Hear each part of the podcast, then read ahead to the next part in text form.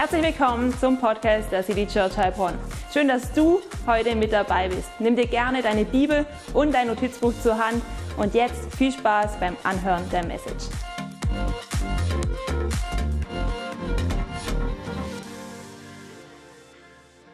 Danke. Ey, Wahnsinn, ich freue mich so sehr hier zu sein. Ey, es ist eine Wahnsinnsehre, wirklich. Ich bin auch ein bisschen aufgeregt, weil äh, ich meine, ich bin jetzt so nicht so häufig irgendwo unterwegs. Ähm, Live Church ist mein Zuhause, da kenne ich die meisten Leute. Hier sind, äh, hier kenne ich euch noch nicht so sehr, aber das ändert sich gleich. Und ihr werdet mich auch noch so ein bisschen kennenlernen. Deswegen, genau, geht's euch gut? Seid ihr wach? Seid ihr ready? Okay, ey, ich will echt nochmal Danke sagen, einfach für diese Einladung, Jochen, auch an dich. Ähm, das College ist, ich, ich leite dieses College und dadurch hab ich, haben wir uns kennengelernt.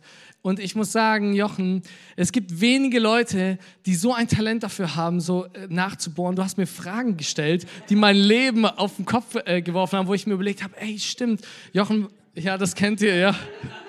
Wirklich. Jochen äh, unterrichtet bei uns im Leadership Stream und ich sag nur, Leadership is influence, nothing more, nothing less, gell? Das haben immer die Studenten gesagt, das ist Jochens Spruch, aber ähm, genau. Ich muss wirklich sagen, was für ein geiler Typ du bist. Deswegen war es für mich auch überhaupt keine Frage. Jochen hat gesagt, hey, willst du mal vorbeikommen zum Predigen? Ich so, let's go. Am besten, na, ich so, am besten nach dem College, weil ich weiß, es wird, kommen jetzt so ein paar anstrengende Wochen. Genau, das College ist jetzt vorbei seit äh, eine Woche erst. Krass, ja. Äh, ist, Genau, deswegen, ich bin gerade so in, in der Phase, wo es jetzt äh, wieder Ausrichtung auf nächstes College-Jahrgang äh, geht. Also nach dem College ist vor dem College. Ähm, genau. Und ähm, seit äh, September äh, letzten Jahres hat das College gestartet. Gell? Und ist ein ganz besonderer Ort für mich geworden. Auch sehr herausforderndes Jahr, muss ich auch sagen. Ähm, aber, und wir haben für nächstes Jahr sogar noch Plätze. Gell? Also, falls du zwischen 18 und 25 circa bist oder auch wenn du ein bisschen älter bist, ey, bewirb dich jetzt. Ähm, www.urbanlifechurch.de slash college. Du kannst noch Teil davon sein. Ich glaube, bis Dienstag gibt es sogar noch den Stipendienantrag. Also, du kannst auch sogar hast noch die Chance, das Stipendium zu gewinnen. Aber genau, melde dich ganz schnell da. Ähm, ich dachte, unser College ist so aufgebaut, wir haben so, wir haben so Werte, ihr an der Church wahrscheinlich auch, sechs, sechs Kulturpunkte. Und ich will euch über einen dieser Werte mal heute was mitnehmen. Und ich will euch mitnehmen in so eine Story, die steht in der Bibel. Ähm, und die ist mir voll wichtig geworden. Ich sage euch kurz mal, was unsere Werte sind. Unser erster Wert passt richtig gut zu eurer Serie, die ihr jetzt in letzter Zeit hattet. Wir erwarten Übernatürliches und geben dem Heiligen Geist Raum zu leiten. Das ist unser erster Wert. Wir sind füreinander, wir gehen vom Besten aus. Wir sehen das Gold im Menschen und setzen Potenzial frei. Und jetzt kommt es, wir sind echt und wir vergleichen uns nicht. Dann gibt es noch, wir geben unser Bestes, Gott macht den Rest und wir haben Spaß und nehmen uns nicht zu ernst. Das ist auch wichtig, dass man wirklich, das College so ein Raum ist, wo man echt Fehler machen darf. Ich weiß nicht, ob du das kennst aus deinem Leben, dass man Fehler machen darf. So wichtig, äh, das zu wissen, boah, ich darf Fehler machen und äh, dann auch besser werden. Genau. Ähm, College-Zeit ist eine Hammerzeit. Ich weiß nicht, ob du dich mit positiven Gedanken an deine Schulzeit zurückerinnerst. Für manche ist es vielleicht auch schon ein paar Tage her, gell? Für manche äh, ist es vielleicht noch ein bisschen frischer. Was war, was du denkst, was war denn so dein Lieblingsfach? Ich glaube, es sind auch Leute im Livestream dabei, gell? Sonst schreib mal in den Chat, so was dein Lieblingsfach war. Oder für viele vielleicht äh, Musik. Nee, Sport. Sport ist immer ganz gut, gell? Für wen war Sport das Lieblingsfach? Oder für wen? Musik? Dann seht ihr auch gleich, wer in Zukunft im Worship-Team vielleicht noch. Okay, äh, Deutsch. Okay, Englisch. Mathe. Oh, das sind die. Oh, ihr seid. Also zu denen könnt ihr nachher mal gehen, weil die mag keiner. Ähm, okay, Mathematik, Mathematik, immer Mathematik, überall Mathematik. Wirklich. Ähm, und ich kann euch mal ein kleines Geheimnis über mich verraten. Eine, eine meiner geheimeren Fähigkeiten. Äh, ich kann Mathe. Ich bin auch einer dieser Typen, die keiner leiden kann. Weißt du, wenn du im Unterricht sitzt und dann niemand weiß die Antwort und du traust dich schon gar nicht mehr zu sagen, aber der Lehrer sagt so, Micha, komm, zeig's, wie geht's an der Tafel? Und die ganze Klasse denkt so, oh, dieser und dann, genau. Also, das war ich ein bisschen in der Schule auch. Ich muss aber auch sagen, ich habe zwei ältere Brüder und habe deswegen so viel in die Wiege gelegt bekommen. Ich habe viel von denen gelernt.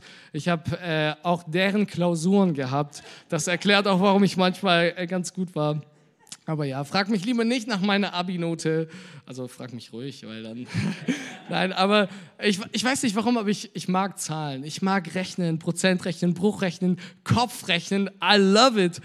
Auf dem Klo habe ich so ein Sudoku neben mir liegen, manchmal mache ich das. Neben meinem, Home, meinem Homeoffice-Platz liegt so ein Rubik's Cube. Ich, das ist schon sehr nerdig, okay. Ich sollte aufhören wahrscheinlich. Ich war als Kind in der Schach AG ähm, und im Matheunterricht habe ich wegen Langeweile die ersten 50 Nachkommastellen von Pi auswendig gelernt. Ähm, die einen denken, what? Die anderen denken, so ein Trottel. Äh, und genau, hier in der ersten Reihe hat vielleicht der eine oder andere schon abgeschaltet. Mathe ist nicht so mein Ding, aber ja, ich sage euch nochmal so einen richtig komischen Tick von mir. Wenn ich zum Bäcker gehe, dann äh, vielleicht morgens, so denke ich, komm, ich hole schnell was zum Frühstück für mich, meine Frau und meine Tochter. Und ähm, dann nehme ich vielleicht ein süßes Stückle für 1,65, ein Vollkornbrot für 3,30 Euro und zwei Brezeln für 85 Cent. Ich habe meine Kassenzettel mitgebracht. In meinem Kopf geht sofort los. 85 Cent mal 2, 1,70 Euro plus 3,30 Euro sind genau 5 Euro, 1,65, 6,65 Euro. Und bevor die Kassiererin das in ihre Kasse eingeben kann, will ich das Geld schon liegen haben. Und dann am besten gleich sagen, ja, äh, 35 Cent Rückgeld oder sowas ähnliches. Genau. Am Ende kommt raus, 6,65 Euro. Ich freue mich dann auch besonders, wenn es so eine Aktion gibt, 10% Rabatt oder so, dann geht es in meinem Kopf schon, schon sofort wieder los. Ich glaube, 6,65 Euro sind es genau. Oh, 10%, 66,5 Cent, also 5,99 Euro oder 5,98,5 Euro, wenn du es genau nimmst. Aber das passiert in meinem Kopf in wenigen Sekunden. Ich denke so, Junge, du bist so bescheuert. Ähm, aber genau, warum erzähle ich euch das alles? Ich habe euch heute mal einen Bibeltext mitgebracht, der erliest sich so ein bisschen wie eine Mathe-Textaufgabe. Niemand mag Mathe-Textaufgaben, wirklich niemand. Und es geht ein bisschen auch um Gleichungen und ich habe gesagt, es geht auch um Vergleichen. Das hängt ein bisschen zusammen und deswegen mein Titel heute heißt echt unvergleichlich oder in Mathe-Schrift so geschrieben, kannst du auch nochmal zurück, also ungleich, kleiner, größer, nicht gleich, wer so ein bisschen die Mathe-Operanten kennt. Aber genau, eigentlich heißt das äh, Thema echt unvergleichlich, weil am College sagen wir, wir sind echt und wir vergleichen uns nicht. Also unvergleichlich. Deswegen lass uns mal reinspringen direkt in die Bibelstelle. Wenn du eine Bibel dabei hast, schlag sie auf. Ich habe sonst den Bibeltext auch für dich dabei. In Matthäus 20, 1 bis 16 steht die Gleichung des Tages äh, in Bibelsprache auch genannt Gleichnis. Genau, ein Gleichnis. Schlag auf Matthäus 20, 1 bis 16. Genau, und überleg dir nochmal, Textaufgabe, Mathe, weil es wird ein bisschen um, äh, um Mathe auch gehen. Sorry für die, die Mathe nicht mögen. Aber ihr, ihr schafft es, wir schaffen es gemeinsam. Okay, ready? Vers 1. Denn das Himmelreich ist vergleichbar mit der, also genau, das Gleichnis von den Arbeitern im Weinberg, so ist es überschrieben. Denn das Himmelreich ist vergleichbar mit dem Besitzer eines großen Gutes, der früh am Morgen, boah, und da könnte ich schon mal ausrasten, gell, Textaufgabe, warum steht da nicht einfach 6 Uhr, gell, Zahlen, Daten, Fakten? Nein, früh am Morgen, aber 6 Uhr ist gemeint, hinausging, um Arbeiter für seinen Weinberg einzustellen. Vers 2, er vereinbarte mit ihnen den üblichen Tageslohn. An der Stelle nochmal kurz. Tageslohn war damals ein Dinar, so ein Silbergroschen. War ein gängiger Tageslohn, eine gute, faire Bezahlung. Ich sag mal, zum Leben zu wenig, zum Sterben zu viel. Also, aber für diese Tageslöhner war es der Standard, äh, das Standard-Tageslohn, genau. Und er schickte sie an die Arbeit, hat gesagt, okay, ihr kriegt diesen einen Silbergroschen, geht an die Arbeit. Vers 3. Um 9 Uhr, manchen Bibelübersetzungen steht auch zur dritten Stunde, weil die erste Stunde 6 Uhr ist, und um 9 Uhr morgens ging er über den Marktplatz, sah einige Leute herumstehen, die keine Arbeit hatten. Er stellte auch sie ein und sagte ihnen, sie würden am Abend den ihnen zustehenden Lohn erhalten. Was denkt der Mathematiker in diesem Moment? Der ihnen zustehende Lohn, sie arbeiten nicht von 6 bis 6, 12 Stunden, sondern von 9 bis 6. Das sind 9 Stunden, 9 Zwölftel, kann man kürzen, 3 Viertel, 75 Prozent. Also wahrscheinlich 0,75 Denare, okay, 0,75 Silbergroschen. Aber sie sagen, ey, let's go, ich bin da am Start, 9 Uhr ist immer noch gut, ich verdiene mir was. Es reicht wahrscheinlich nicht für ein ganz so großes Essen an diesem Tag, aber ich bin am Start. Dann weiter Vers 5, am Mittag. Jeder weiß, Mittag, Halbzeit 50 Prozent. Und dann noch einmal nachmittags gegen 3 Uhr, also so drei Viertel des Tages, tat er, der Gutsbesitzer, dasselbe. Um 5 Uhr abends wenn der Tag so bis 6 Uhr geht, wenn da die Sonne untergeht, das ist kurz vor Ende, eine Stunde noch. Um 5 Uhr abends ging er noch einmal in die Stadt und sah immer noch ein paar Leute herumstehen. Er fragte sie, warum habt ihr heute nicht gearbeitet? Sie antworteten, weil uns niemand angestellt hat. Da sagte der Gutsbesitzer zu ihnen, dann geht zu den anderen Arbeitern in meinem Weinberg. Er hat noch nicht mal gesagt, dass er sie bezahlt. Gell? Ähm, und es ist auch nur eine Stunde. Guck mal, ein Zwölftel Lohn, das ist fast gar nichts. Äh, vielleicht erwarten sie sich noch gar nichts. Ich glaube, damals von, von, so, von so einem ein Zwölftel Dinar konntest du dir vielleicht ein Fladenbrot kaufen. Das war hm, so, historisch war wahrscheinlich so, du konntest dir wahrscheinlich so eine, für eine ganze Familie hat der Tageslohn gereicht, so, also zwölf Fladenbrote ungefähr. Vielleicht war es für die eher so, boah, ich gehe Probe arbeiten, boah, vielleicht ist da was übrig, kann ein paar Trauben essen. Und sie waren aber am Start. Dann geht's weiter, Vers 8. Am Abend schließlich beauftragt er seinen Verwalter, die Leute zu rufen und sie zu entlohnen. Er sollte mit den Arbeitern beginnen, die als Letzte eingestellt worden waren. Als die, die erst um 5 Uhr abends eingestellt worden waren, bezahlt wurden, erhielten sie alle einen vollen Tageslohn, ein Silbergroschen. Als die, die früher eingestellt worden waren, an der Reihe waren, dachten sie, dass sie mehr bekommen, weil das ja klar ist. Bei einer Stunde ein Dinar, im Kopf ging es wahrscheinlich sofort los, boah, mal zwölf, boah, zwölf Dinare heute vielleicht. Und jetzt kommt es, aber auch sie erhielten einen Tageslohn. Als sie ihr Geld bekamen, beschwerten sie sich wobei die Beschwerde jetzt recht sachlich klingt, und sagen, diese Leute haben nur eine Stunde gearbeitet und doch bekommen sie genauso viel wie wir, die wir den ganzen Tag in der sengenden Hitze schwer gearbeitet haben. Sie, sie sind, glaube ich, schon, ich finde, noch sehr höflich. Sagen, hey, kann es sein? Hast du dich verrechnet? Zwölf Stunden Arbeit, äh, eine Stunde Arbeit, ein Dinar, zwölf Stunden Arbeit, ein Dinar, irgendwas passt da nicht. Und jetzt kommt der Gutsbesitzer, der sagt, einem von ihnen antwortet er, mein Freund, ich war nicht ungerecht. Warst du nicht damit einverstanden, dass du den ganzen Tag für deinen üblichen Lohn arbeitest? Nimm dein Geld und gib dich zufrieden. Ich will aber diesem letzten Arbeiter genauso viel geben wie dir, oder ist es mir nicht erlaubt, mit meinem Geld zu machen, was ich will? Willst du dich etwa darüber beklagen, dass ich gut bin, dass ich gütig bin? Genauso ist es bei Gott. Viele, die jetzt die Ersten sind, werden die Letzten sein, und die, die jetzt die Letzten sind, werden dann die Ersten sein. Boah Gott, ich danke dir so sehr für dein Wort. Ich danke dir, was du, was du, Jesus, wie du diese Geschichte auch erzählt hast, wie du sie erfunden hast, um uns was deutlich zu machen. Und Heiliger Geist, ich bete, dass du uns heute Offenbarung schenkst, dass du uns mehr zeigst von dem, wie du bist, Gott, wie du von deinem Charakter her bist und wie du auf uns blickst. Ich danke dir für diese Geschichte, auch wenn, ich, auch wenn Mathematik drin ist, auch wenn Zahlen drin sind. Und ich bete, dass du heute ganz einfach auf unsere Art, jedem in seiner Art und Weise zu uns sprichst. Danke, dass du hier bist. Danke, dass dass du mitten unter uns bist. Amen. Okay, wer von euch kannte diese Story schon, dieses Gleichnis? Okay, fast alle. Gell? Ähm, ist eine sehr bekannte Story und ich fand sie mega interessant. Und Gleichnisse sind aber echt besondere Geschichten, weil es sind Geschichten, die Jesus selbst, der wahrhaftige Gott, der auf der Erde gewandelt ist, sich ausgedacht hat. Es sind keine einfach einfach irgendwelche Geschichten, die sich irgendein Prediger ausgedacht hat, sondern Gott selbst erzählt diese Geschichte, hat sie sich ausgedacht in Jesus, um damit mehr von seinem Charakter, von Wahrheiten über das Himmelreich verständlich zu machen. Die Stories waren oft so genau in der Lebenswelt von den Leuten. Das heißt, es waren echt Geschichten, wo sie sich sofort mit connecten könnten, was teilweise Alltag war ihres Lebens. Es ging fast immer um nicht religiöse Themen, um weltliche Themen. Du konntest diese Story hören und überhaupt nichts, äh, da ging es jetzt nicht um Gebet oder um Lobpreis, um Worship, um Predigt, sondern es waren ganz alltägliche Geschichten, die aber so viel in sich tragen an Weisheit, an Wahrheit. Und jedes dieser Gleichnisse hat für die damalige Zeit einen krassen ein oder mehrere Überraschungseffekte. Also Jesus in einer Art und Weise provoziert brutal mit diesen Geschichten. Er erzählt diese Geschichten und alle sind entrüstet, alle sind verwundert, gell, wie sie Sarah letztes, letzte Woche gesagt hat, in einer guten Art und Weise. So, sie sind verwundet. ähm, genau. Und ich habe mich so überlegt, ähm, es gibt wahnsinnig viele Dinge, die Jesus vielleicht durch diese Geschichte sagen will. Und in meinen übrigen äh, 85 Minuten kann ich jetzt nicht über alles. Nein, Spaß. Äh, ich versuche mich zu beeilen. Nee. Oh, ich hätte mal den Timer starten sollen, by the way. Also in meinen übrigen Minuten äh, will ich echt ähm, so auf die Dinge gehen, die, die mir voll darauf, dabei aufgefallen sind. Eine Sache habe ich so gedacht, ey, weil ich bin voll der Harmoniemensch, gell? auch im College. Boah, ich liebe es, wenn, wenn alles passt, es keinen Streit gibt und so. Und deswegen habe ich gedacht, boah, was ist denn der, der Teil in dieser Geschichte, der dazu geführt hat, dass es voll den Stress gab?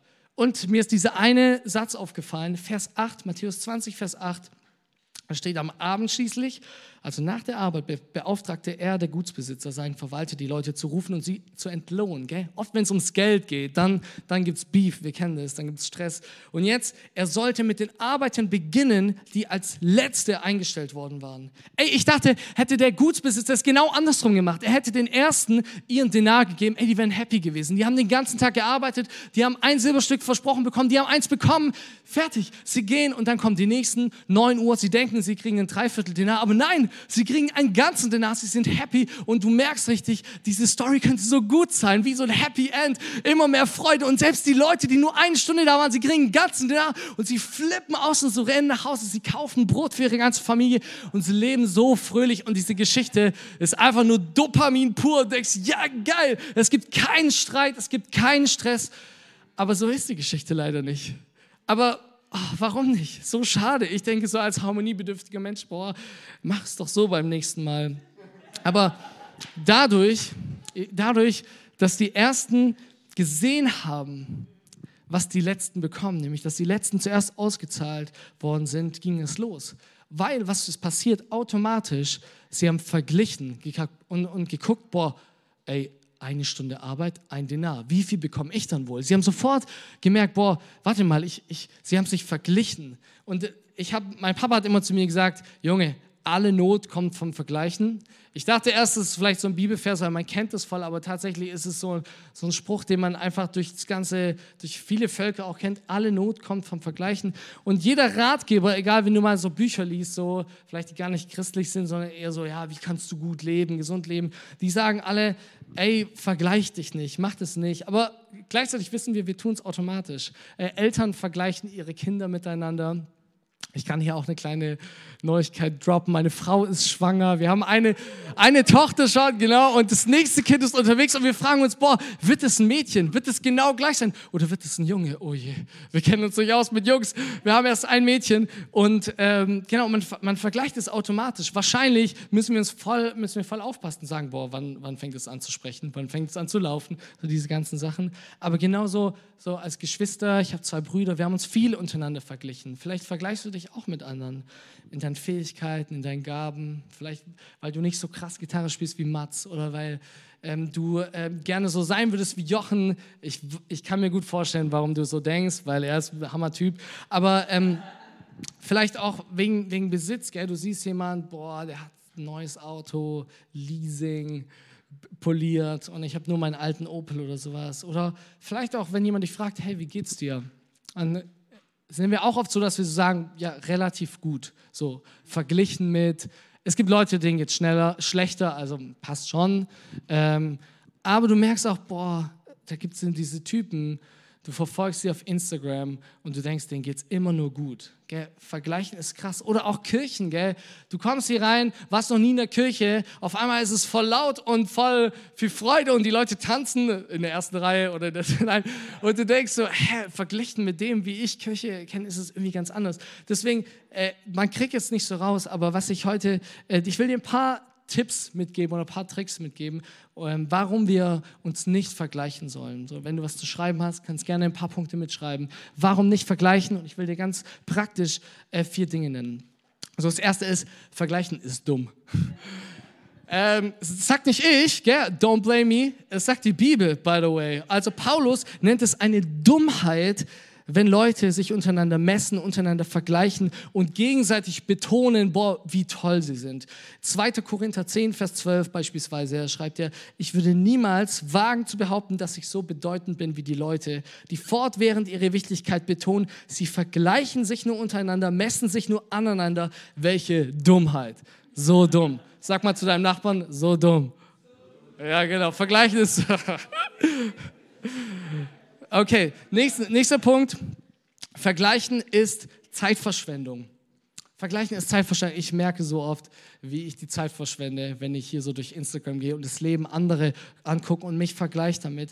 Als Jugendlicher, wie gesagt, war ich auch war ich gelangweilt, habe mich mit Leuten verglichen. Meinem Onkel zum Beispiel, der konnte nämlich 200 Nachkommastellen von Pi. Und ich dachte, boah, ich will das auch können. Ich weiß nicht warum, aber ich habe 50 Nachkommastellen von Pi auswendig gelernt. Will es jemand hören? Ich hätte Pi sogar dabei. Ihr könnt jetzt nachlesen, so, wollt ihr es einmal hören. Wer will Pi hören? Okay, dann nicht, dann nicht, dann nicht, nee. Weil es ist tatsächlich Zeitverschwendung hier. 3,14159265358979323846264 33826959288417169399375110. Genau, das ist Pi. Ähm, aber es ist komplett sinnlos. Dieser Punkt, also Vergleichen ist Zeitverschwendung. Deswegen, es bringt auch jetzt nicht zu denken, boah, cool, ich würde auch gern Pi können. Ich glaube auch nicht, dass es jemand denkt hier in diesem Raum. Aber genau, ich merke schon, wie wenn ich den ganzen Tag durch Instagram durchscroll, mir Stories angucke, mir Posts angucke und darauf dann Schlüsse äh, so ziehe, boah, die sind so gut befreundet, ey, die haben so eine gute Zeit. Ich merke, wie es mich deprimiert, wie es mich stresst, wie es mich traurig macht, wie es mich manchmal sogar wütend macht. Und, ähm, und ich will dir sagen, ey, anstelle dich mit jemandem zu vergleichen oder zu versuchen, das Leben eines anderen zu leben, ey, leb doch dein Leben. Verschwende deine Zeit nicht mit dem Leben anderer im Sinne von, also sei für andere da, voll, gell? Äh, nicht mich falsch verstehen, aber, aber leb dein eigenes Leben. Wie viel mehr von Gottes Wirken würden wir sehen, wenn wir nicht unsere Zeit damit verschwenden würden, das Leben anderer zu leben, sondern unser eigenes. Genau. Das dritte, Vergleichen hindert dich daran, Jesus nachzufolgen. Ähm, es gibt so eine Story, Jesus unterwegs gell, mit seinen Jüngern, boah, die haben ihn live erlebt. By the way, du kannst es auch. Der Heilige Geist ist mit dir unterwegs. Und da sind so seine zwei Lieblingsjünger, Petrus und Johannes. Petrus, gell, der immer ganz vorne am Start ist, der aus dem Boot steigt, der sagt, Jesus, ich werde dich nie verraten. Boah, ich kämpfe für dich, der dem Römern das Ohr abschlägt, der voll am Start ist. Und Johannes, der über sich selber schreibt, der Jünger, den Jesus besonders liebte. Diese zwei, ich stelle mir vor, wie sie so echt so ein bisschen unterwegs waren und so dachten, okay, wen mag Jesus eigentlich wirklich lieber? Es gab da auch noch die Donnerbrüder, gell, die auch so ein bisschen gebuhlt haben darum, wer der Erste ist unter ihnen. Und, ähm, und ähm, Jesus ähm, offenbart Petrus, dass er sterben wird. Dass, ähm, und ähm, Johannes ist auch mit dabei und dann stellt sich Petrus diese Frage, hey, was passiert aber mit, mit dem anderen? Weil, warum muss ich sterben? Und Johannes, der Junge, den du besonders liebst, also ich meine, das stand damals noch nicht, die Bibel wurde erst geschrieben, das Neue Testament, aber und dann kommt dieser Vers in Johannes 21, Vers 21 bis 22, wo Johannes aufschreibt, als Petrus ihn sah, damit meint er sich selber, Johannes, fragt er Jesus, Herr, was wird aus diesem hier? Jesus erwiderte, wenn ich will, dass er am Leben bleibt, bis ich wiederkomme, was geht dich das an? Folge du mir nach. Jesus sagt, ey, schau nicht auf sein Leben, schau nicht, was, was er in seinem Leben hat, was ich mit ihm vorhabe, welche Berufung ich auf sein Leben äh, gesetzt habe, sondern folg mir nach. Ey, wenn du nur auf sein Leben schaust, dann wirst du mir nicht so nachfolgen können, wie du es könntest. Ey, ich habe so viel mit dir vor und Jesus spricht ihm so viel zu. Er ist der Fels, auf den er seine Kirche bauen wird. Er ist derjenige, der ihn so sehr liebt. Er sagt, liebst du mich, dann hüte meine Lämmer. Ey, und Petrus hat eine krasse Berufung, aber er ist vielleicht an diesem Punkt, wo er sie weggeben würde, nein, weil er, weil er, weil er Johannes sieht. Und Jesus sagt, nein, nein, schau nicht auf ihn, sondern folge du mir nach.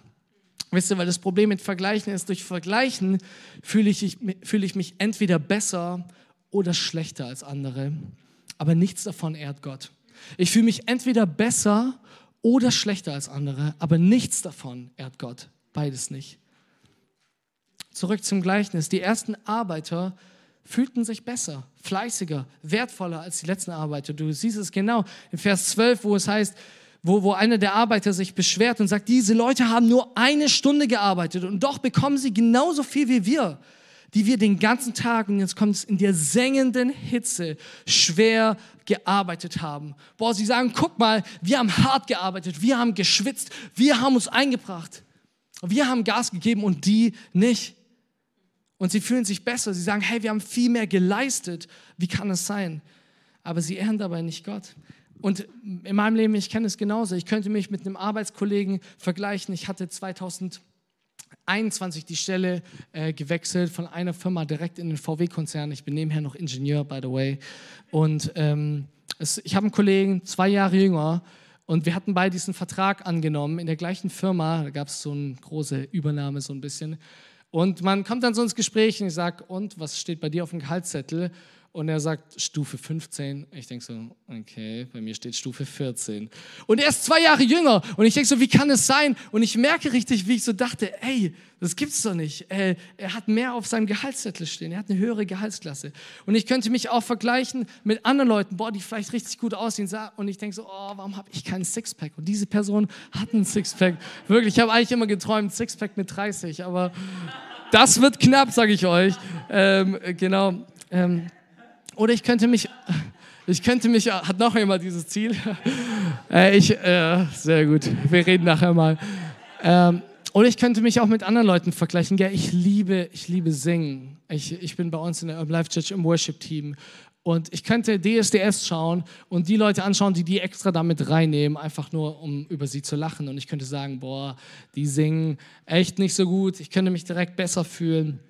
Oder ich könnte mich mit jemandem vergleichen, der einfach eine kleine, noch eine kleinere Zahl auf dem Gehaltszettel hat und denken, boah, cool, äh, dann geht es mir schon besser. Aber ich ehre damit nicht Gott. Egal welchen Lebensbereich du dir aussuchst, die Wahrscheinlichkeit ist hoch oder 100 Prozent, dass du immer jemanden findest, der mehr davon hat, der, der, der in diesem Bereich besser ist. Und du findest auch immer jemanden, der es schlechter ist. Aber wenn wir uns vergleichen, verpassen wir, was Gott mit uns vorhat. Wenn wir uns vergleichen, verpassen wir, was Gott mit uns vorhat. Also, eine letzte und vielleicht noch mal zwei kleine Warnungen. Sorry, es ist vielleicht sehr, ich sage mal, boah, vergleichen ist schlecht, deswegen, deswegen, deswegen. Aber ist, glaube ich, gut, um zu verstehen, warum wir da sensibel sein sollen, warum wir da vorsichtig sein sollen. Ein kleiner Punkt noch: Vergleichen nimmt echt kein gutes Ende. Deswegen, wenn das für dich ein Thema ist, ähm, ähm, geh da nicht weiter auf diesem Weg, weil das Ende ist nicht gut. Die Story von Kain und Abel ist beispielhaft dafür. Ähm, ich lese dir kurz vor. Einmal brachte Kain von seinem Ernteertrag dem Herrn ein Opfer. Auch Abel brachte ihm ein Opfer. Er nahm dafür die besten von dem erstgeborenen Lämmern seiner Herde. Der Herr blickte freundlich auf Abel und sein Opfer, aber Kain und sein Opfer schaute er nicht an. Da stieg der Zorn in Kain hoch und er blickte finster zu Boden. Und wir kennen alle, wie das wie die Story ausgeht. Kain und Abel war Geschichte. Jetzt gab es nur noch Kain, aber kein Abel mehr.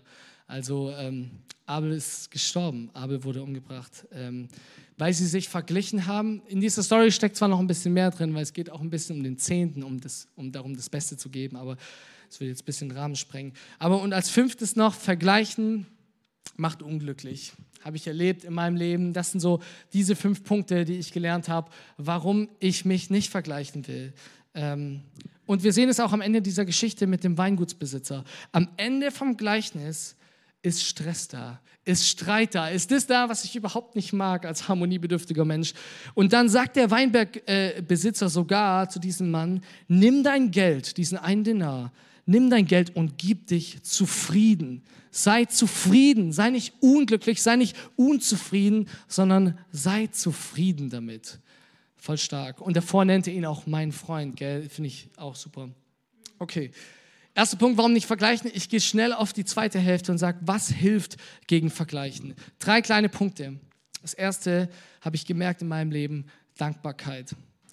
Dankbare Gedanken denken. Römer 12, Vers 2. Deshalb orientiert euch nicht am Verhalten und an den Gewohnheiten dieser Welt, sondern lasst euch von Gott durch Veränderung eurer Denkweise in neue Menschen verwandeln. Dann werdet ihr wissen, was Gott von euch will.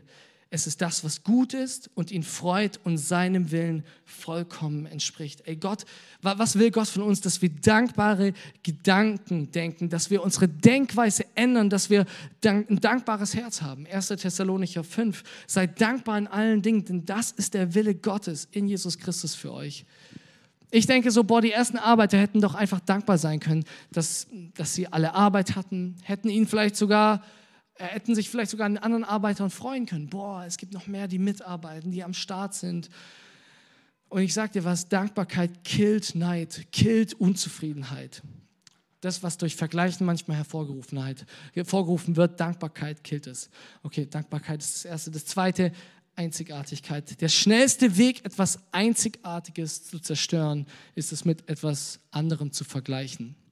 Der schnellste Weg, etwas Einzigartiges zu vergleichen, ist es mit jemand, mit etwas oder mit jemand anderem zu vergleichen. Ich sage dir heute was. Gott hat dich einzigartig gemacht. Vielleicht gibt es Bereiche in deinem Leben, wo jemand anderes besser ist, wo jemand anderes weiter ist, wo du sagen würdest, boah, nee, ey, Gott kann da nichts mit mir vorhaben. Aber ich sag dir was, so jemanden wie dich gibt es kein zweites Mal diese Menschen, die du kennst, das Umfeld, den, Wirkung, den Wirkungskreis, den Wirkbereich, den du hast, den hat kein zweiter. Diese Geschichte, die du hast, was dir passiert ist in deinen Jugendjahren, was dir passiert ist letzte Woche, das ist keinem anderen passiert. Du bist einzigartig. Gott hat dich so einzigartig gemacht. Sei du selbst. David schreibt es so schön, Psalm 139, wo er sagt, ich danke dir, Gott, dass ich wunderbar gemacht sind. Wunderbar sind deine Werke. Im Mutterleib hast du mich schon erschaffen. David David singt dieses Lied so über sich, wie wunderbar er ist. Und ich will es dir auch sagen, du bist einzigartig. Keiner hat diesen Fingerabdruck, den du hast. Keiner hat so einen Herzschlag, wie du hast. Wenn du dich ans EKG setzt, theoretisch ist es einzigartig. Deine Iris, dein Zungenabdruck sogar, nicht mal eineige Zwillinge, die aus dem, aus dem gleichen Ursprung sind, sind gleich. Stimmt's? Du bist einzigartig. Und zum Abschluss eine Sache, Verletzlichkeit, habe ich echt gemerkt, boah, ähm, das hilft mir so sehr, mich nicht zu vergleichen, nicht mit meinen Stärken anzugeben, sondern ehrlich zu sein mit meinen Schwächen. Am College sagen wir, sind echt und vergleichen uns nicht. Boah, echt zu sein in meiner Trauer, in meinen Schmerzen, in meinen Schwächen. Und Paulus ist hier auch ein richtig gutes Vorbild. Er hat selber gesagt, vergleichen ist dumm. Ganz am Anfang, wisst ihr noch, vergleichen ist eine Torheit. Und er sagt selber, 2. Korinther 12, Vers 9, doch der Herr hat zu mir gesagt, meine Gnade ist alles, was du brauchst. Dann, denn meine Kraft kommt gerade in der Schwachheit zu vollen Auswirkungen. Daher will ich nun mit größter Freude und mehr als alles andere meine Schwachheit rühmen, weil dann die Kraft von Christus in mir wohnt. Ey, ich habe das dieses Jahr so gemerkt, ey, dieses Jahr war wahrscheinlich das herausforderndste Jahr meines ganzen Lebens. Dieser andere Job als Ingenieur, das College zu leiten, Pionierarbeit zu machen, was Neues zu starten, was es vorher nicht gab dann meine Familie, meine Frau, meine Tochter, allen gerecht zu werden. Ich habe mich manchmal gefühlt, als würde ich nur als würde ich nur umhergehen und gucken, wen könnte ich, wo kann ich am wenigsten enttäuschen? Wem kann ich jetzt, wo ich eigentlich versprochen habe, ich, ich, ich schaffe es und ich schaffe es aber doch nicht, weil ich weiß, meine Woche ist einfach zu voll, weil ich merke, boah, ich habe es gar nicht mehr geschafft, den Sabbat auch zu heiligen, gar nicht mehr geschafft, zur Ruhe zu kommen, immer regelmäßig zu Gott zu kommen. Ich habe gemerkt, wie ich manchmal in Unterricht wie ich abends um 20 Uhr erst zu Hause war, wie ich eigentlich noch Unterricht hätte vorbereiten sollen für den nächsten Tag, für den Worship-Stream und es einfach nicht geschafft habe und wie ich Gott gesagt habe, boah, ich kann nicht mehr. Und meine Frau hat das alles hautnah mitbekommen. Oft viele Leute nicht, weil wenn ich dann unter Menschen bin, ey, dann bin ich oft nochmal, bin ich so äh, energized. Und, ähm, aber äh, ich habe diese Zeiten genommen und Gott gegeben. Und was manchmal passiert ist im Worship-Stream, ist unfassbar. Ähm, es waren Situationen da, wo die Leute so aufgewühlt waren, wo wir gemeinsam dann einfach zu Gott gegangen sind und so viel erlebt haben, wo Heilung passiert sind, wo Menschen komplett neue Denkweise bekommen haben und eine neue Perspektive aufs Leben bekommen haben. Das finde ich so stark wie äh, in Philippa 4, Vers 13, wie es heißt, denn alles ist mir möglich durch Christus, der mir die Kraft gibt, die ich brauche. Ey, wenn du schwach bist, ist Gott stark. Deswegen vergleich nicht deine Schwächen mit anderen Stärken, sondern präsentiere deine Schwächen stolz, weil Gott darin wirken kann. Gott hat dich einzigartig gemacht. Das ist meine Message für, für heute. Und ich habe noch eine Sache, die mir aufgefallen ist. Gell? Ich habe immer diese Geschichte gelesen, deswegen ich habe so als letztes noch so One More Thing. Ich weiß nicht, ob du früher die Keynotes von Apple geschaut hast. Immer wenn ein neues Produkt vorgestellt wurde, man dachte, jetzt ist es vorbei und es wäre jetzt auch ein guter Punkt, das abzuschließen, zu sagen, hey, vergleichen ist nicht gut und ähm, und wie kannst du dagegen ankämpfen? Wie kannst du mehr du selber sein? Aber ich habe One More Thing.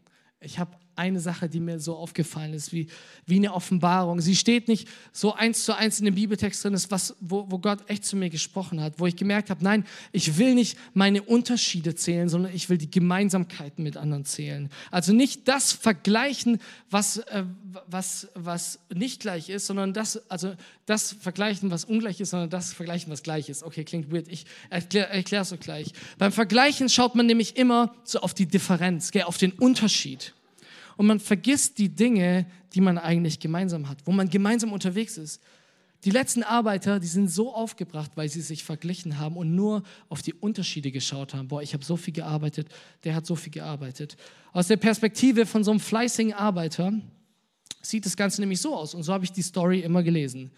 Erster Unterschied, ich habe zwölf Stunden gearbeitet, er nur eine Stunde. Zweiter Unterschied, ich habe in der Hitze des Mittags gearbeitet, er in der Kühle des Abends. Von fünf bis sechs, da ist es locker. Schlussfolgerung oder dritter Unterschied, ich bin fleißig, er ist faul.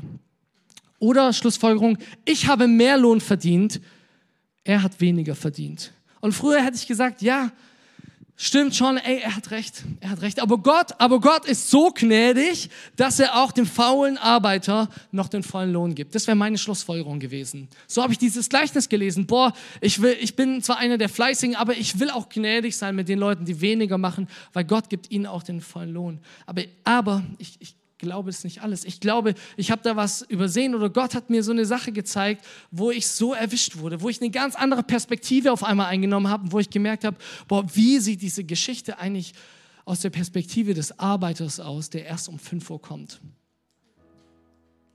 Ich habe das Gleichnis schon tausendmal gehört und gelesen und eigentlich immer nur das Gleiche rausgelesen. Aber ich habe diese ganz neue Dimension begriffen, nämlich, dass die beiden Arbeiter viel mehr gemeinsam haben als das, was sie unterscheidet. Mir wurde klar, es gibt keinen fleißigen und einen faulen Arbeiter, sondern sie sind beides Tageslöhner. Sie sind beide voll abhängig davon, dass sie heute Geld kriegen. Egal zu welcher Uhrzeit die Arbeiter gestartet haben, sie alle sitzen in einem Boot. Sie haben den gleichen Job. Sie wollen Ernte einbringen. Sie sind Tagelöhner. Sie versuchen, ihr tägliches Brot zu verdienen. Tatsächlich, das Vater unser, wir kennen uns, wir kennen dieses Gebet. Gib uns unser tägliches Brot. Ein Gebet der Tagelöhner. Die zweite Gemeinsamkeit ist, dass sie alle bereitstehen. Ich stelle mir vor, wie sie auf dem Marktplatz alle gemeinsam stehen, morgens schon da sind, wie bei einer Bewerbung und sagen, hey, nimm mich doch mit, ich will arbeiten. Ey, ich will auf dem, auf dem Weinberg arbeiten, ich will Geld verdienen. Und die dritte Gemeinsamkeit, die Arbeiter, die erst um 17 Uhr auf dem Weinberg gerufen wurden. Ich glaube, die standen genauso um 6 Uhr morgens am Marktplatz. Die standen genauso bereit. Die standen da und haben gesagt, hey, ich will arbeiten. Und dann kommt dieser Weingutsbesitzer her und sie, sie melden sich vielleicht, sagen, hey, ich bin am Start, aber sie sehen nicht so stark aus wie die anderen vielleicht. Oder aus irgendwelchen anderen Gründen werden sie nicht genommen. Und der Zug fährt ab und sie bleiben alleine da stehen. Ey, was für ein Schmerz. Und dann um 9 Uhr kommt die neue Chance, sie sagen, okay, jetzt Gott, jetzt, jetzt, so, so stelle ich es mir vor in meinem Leben, so wenn ich es übertrage, aber sie denken so, boah, jetzt, jetzt nimmt der Weingutsbesitzer mich mit, aber nein, sie gehen leer aus. Um 12 Uhr das Gleiche, um 15 Uhr das Gleiche. Und sie denken, der Tag ist eigentlich schon vorbei, mein Leben ist Geschichte, ich bin zu alt, ich bin nicht fähig genug. Ey, merkst du, was ist, äh, vielleicht kennst du diese Situation aus deinem Leben. Und dann kommt diese Situation um 17 Uhr und tatsächlich, obwohl sie noch gar nicht mehr damit gerechnet haben, sie rechnen auch nicht damit, dass sie überhaupt einen Lohn bekommen, kommt der Weingutsbesitzer und sagt, ey, warum steht ihr hier? Kommt doch mit mir. Kommt doch mit mir. Die Ernte ist reich, aber die Arbeiter sind weniger. Ey, ich brauche Leute. Kommt mit mir mit. Und während die sechs Uhr Arbeiter sich vielleicht glücklich schätzen konnten, den ganzen Tag zu arbeiten und zu wissen, ja, ich krieg mein Dinar heute Abend, ja, ich bin gerettet, ja, ich komme in den Himmel. Darum geht es auch in diesem Gleichnis. So sind die letzten Arbeiter den ganzen Tag auf dem Marktplatz, sind verunsichert, sind nicht auf dem Weinberg, sind nicht gerettet, wissen nicht, ey, was passiert mit mir? Kennst du das? Wenn es in deinem Leben so geht und du nicht so richtig weißt, ey, was passiert hier? Kommt, kommt, ist, ist Gott real? Ist er noch da? Hat er mich vergessen vielleicht? Ich sitze den ganzen Tag auf dem Marktplatz meines Lebens und, und irgendwie, irgendwie alle ziehen an mir vorbei. Das Leben zieht an mir vorbei. Ich weiß nicht, wie es weitergeht, aber ich will dir heute was Ermutigendes sagen, was Ermutigendes sagen, nämlich es ist noch nicht 17 Uhr. Gott hat dich nicht vergessen. Vergleich dich nicht mit anderen, sondern nimm es an. Geh voran. Gott ist da. Gott vergisst dich nicht. Ist noch nicht zu spät. Gott hat dich nicht vergessen. Gottes Berufungszug fährt nicht ohne dich ab. Römer 8, Vers 18 zum Abschluss. Ich bin aber davon überzeugt, dass unser jetziges Leiden bedeutungslos sind im Vergleich zu der Herrlichkeit, die er uns später schenken wird. Es scheint, als ob der Gutsbesitzer den Arbeitern nicht das gibt, was sie verdienen, sondern das, was sie wirklich brauchen, nämlich ihr tägliches Brot. Und Jesus sagt, ich bin das Brot des Lebens. Ich bin das Brot, von dem ihr essen sollt, täglich. Ey, und es war so eine Offenbarung für mich, dass ich gemerkt habe, ja, ich will mit diesem Jesus unterwegs sein. Ja, ich will mit diesem Gott unterwegs sein. Täglich an seiner Seite, auf ihn vertrauen. Nicht den Tag schon abhaken, sondern hoffen und glauben, dass er da ist, dass er mit mir ist, dass er mich nicht vergessen hat. Hey, komm, lass uns mal gemeinsam aufstehen und ich will für uns beten, dass wir das annehmen, dass wir, dass wir uns nicht so sehr vergleichen müssen, sondern dass wir Gottes Liebe annehmen können, dass er dich sieht, weil du einzigartig bist. Gott, und ich danke dir so sehr über jeden hier in diesem Raum dass du jeden Einzelnen kennst, jede Geschichte kennst, weißt, wo er gerade steht, ob er noch auf dem Marktplatz seines Lebens steht oder ob er auf dem Weinberg ist, ob er dein Reich baut, Gott, ob er mit dir unterwegs ist, ob er alles einbringt, was er hat, seine Fähigkeiten, was du ihm geschenkt hast oder ob er gerade noch auf der Suche ist. Gott, du kennst jeden Einzelnen von uns. Und du willst nicht, dass wir das Leben eines anderen leben, denn du hast jeden von uns einzigartig geschaffen, als Original, als dein Ebenbild. Wir wollen dich echt verkörpern, wir wollen dich lieben, wir wollen dich groß machen, Gott. Und ich bete, dass du jetzt so diesen Geist des Vergleichens auch hier brichst in diesem Raum. Dass du da, wo wir, da, wo wir andere anschauen, und, und ihn nacheifern in dem negativen Sinne, dass du das brichst und dass du uns neu zeigst, wer wir sind, dass wir nämlich deine Kinder sind, dass du uns freigesetzt hast, dass wir Kinder des Königs sind. Gott, dir ist alles möglich. Du bist der Größte, dir ist nichts zu klein, nichts zu groß, Gott. Und du gehst an unsere Seite und wir dürfen sogar Papa zu dir sagen. Herr, ich danke dir für jeden Einzelnen. Ich danke dir für diesen Morgen. Ich danke dir, dass du Ketten brichst. Jesus, und ich danke dir für das Beispiel, dass du uns, wo du, wie du uns vorangegangen bist, indem du diese Geschichte erzählt hast, aber auch indem du es wahr gemacht hast, indem du uns den Weg frei gemacht hast, indem du für uns ans Kreuz gegangen bist. Wir lieben dich. Wir danken dir von ganzem Herzen dafür. Und während noch alle Augen geschlossen sind, will ich dich auch noch diese eine private Frage stellen. Und ich will dich echt bitten, ey, vielleicht lass uns echt alle die Augen schließen und nochmal in uns reinhorchen. Und vielleicht bist du heute zum ersten Mal im Gottesdienst. Vielleicht bist du heute zum ersten Mal in einer Kirche. Vielleicht bist du aber auch schon öfters hier, aber diesen Jesus hast du noch nie so richtig kennengelernt. Dann will ich dich einladen. Ey, lass diesen Tag nicht verstreichen, ohne Jesus in dein Leben einzuladen. Wenn, wenn es jetzt so an deiner Herzenstür klopft, wenn der Heilige Geist zu dir sagt, ey, heute ist dein Tag komm, lass uns das mal, lass uns das mal testen. Lass mich doch in dein Herz und sieh, wie anders das Leben sein kann. Dann will ich dich einladen, diese Entscheidung heute zu treffen. Und während alle Augen geschlossen sind, will ich dich wirklich einladen, deine Hand zu erheben und zu sagen, ey, ich will dieses Leben leben. Ich zähle runter auf 3, 2, 1 und will es dir wirklich einfach machen, wenn es heute dran ist für dich. Während alle Augen geschlossen sind, du hast deine Privatsphäre, du und Gott und ich will für dich beten. Dann streck deine Hand ganz hoch in drei, zwei, eins. Jetzt streck deine Hand ganz hoch. Wenn du heute ein Leben mit Jesus starten willst, dann will ich für dich beten. Wenn es nicht für dich dran ist, wenn du schon mit Jesus unterwegs bist, welcome to the team. So cool. Du kannst deine Hand gerne strecken, wenn du heute ein Leben mit Jesus starten willst und ich will mit dir beten. Jesus, und ich danke dir für jeden, der diese Entscheidung trifft, auch wenn niemand sichtbar seine Hand hebt. Gott, ich bete, dass du, dass du jedem zeigst, was gerade dran ist, was seine Baustellen sind, wo, wo du jedem begegnen willst. Und Jesus, wenn heute jemand hier ist im Raum, der, der dich noch nicht kennt, so bete ich, dass du an seine Tür klopfst, ganz laut, dass er dich in sein Herz lässt. Und ich, und ich danke dir, dass du für uns gestorben bist, dass du alle unsere Sünde mitgenommen hast und dass du gesagt hast, wir sind frei. Und dass du nicht tot geblieben bist, nein, dass du lebst. Dass du lebst und dass du uns einen Helfer geschenkt hast, den Heiligen Geist, der mit uns geht.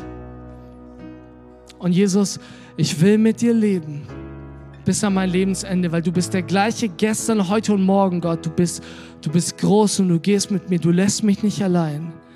Wir wollen dieses Leben leben mit dir an der Seite. Ich entscheide mich jetzt. Ich gebe mein Leben dir. Und wir alle als ganze Church sagen ganz laut Amen. Was für eine Ehre, dass du dir den Podcast der City Church Heilbronn angehört hast. Wir glauben daran, dass das Wort Gottes die Kraft hat, dein Leben zu verändern. Wenn dir dieser Podcast gefallen hat, dann teile ihn gerne auf Social Media. Unser nächster Podcast wird nächsten Sonntag um 17 Uhr verfügbar sein. Gerne kannst du diesen Podcast auch kommentieren und abonnieren, damit du keine weitere Folge mehr verpasst. Jetzt denkst du vielleicht, oh, das war es jetzt, aber nein, lass uns jetzt das Gehörte in die Praxis umsetzen. Bis zum nächsten Mal.